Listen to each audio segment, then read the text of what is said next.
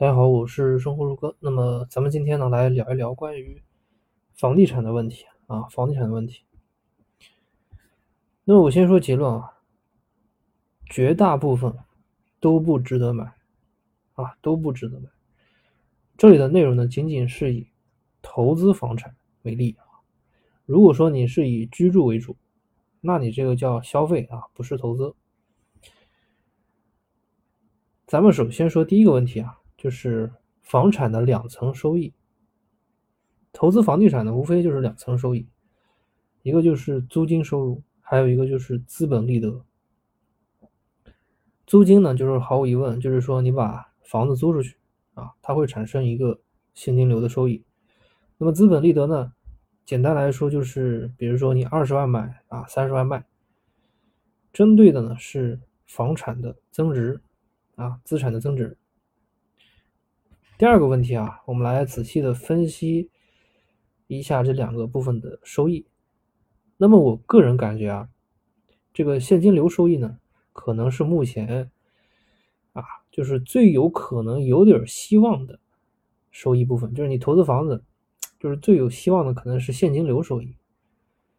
什么意思呢？就是比如说你买房子做投资的目的是为了获取租金这个现金流。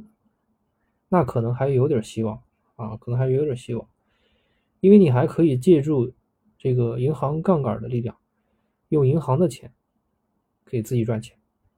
比如说你买了一个房子，两百万的贷款啊，每个月的月供是五千啊。如果说你能把你的这个租金收入提升到五千以上，其实你就可以获得这个每月一个额外的现金流的收入。你还可以通过改善这个，比如说房子的装修啊，或者说是基础设施啊，可以提高租金的收益。从这个角度来说，你通过现金流投资赚钱，这个其实还是可以的，主要是你能做好这个风险控制就可以。那是不是就意味着就能投资了呢？我个人感觉啊，大部分情况下都不符合。都不符合。第一个原因就是借用银行的资金成本偏高啊，成本偏高。在中国的银行借钱啊，你需要高比例的首付，尤其是第二套或者说是投资性住房啊。一般说，一般你去投资第二套、第三套的时候，你其实你都已经有了第一套住房啊。第二套的住房的首付过高，大大增加你的风险。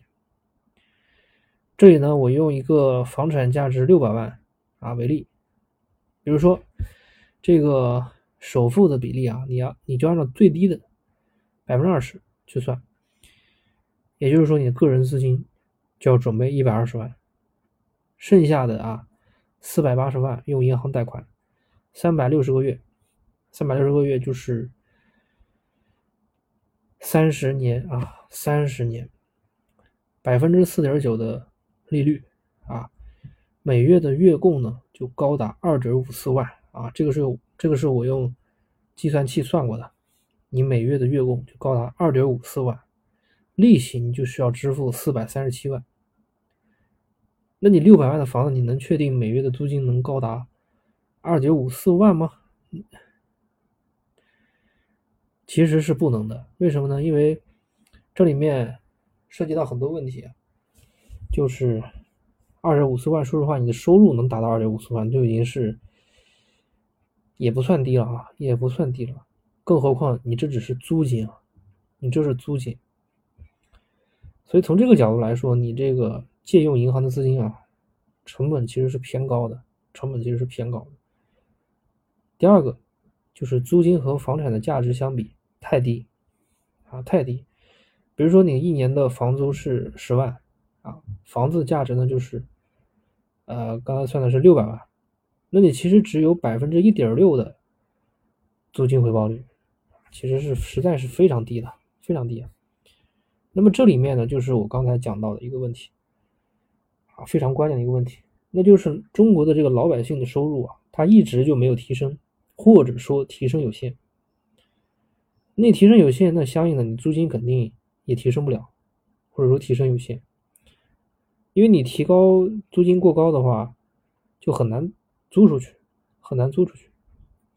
所以从从这个角度来说呢，我们现在正在大力做的这个产业升级，如果说完成不了，啊，如果说你完成不了的话，那你其实老百姓的收入也是无法提升的。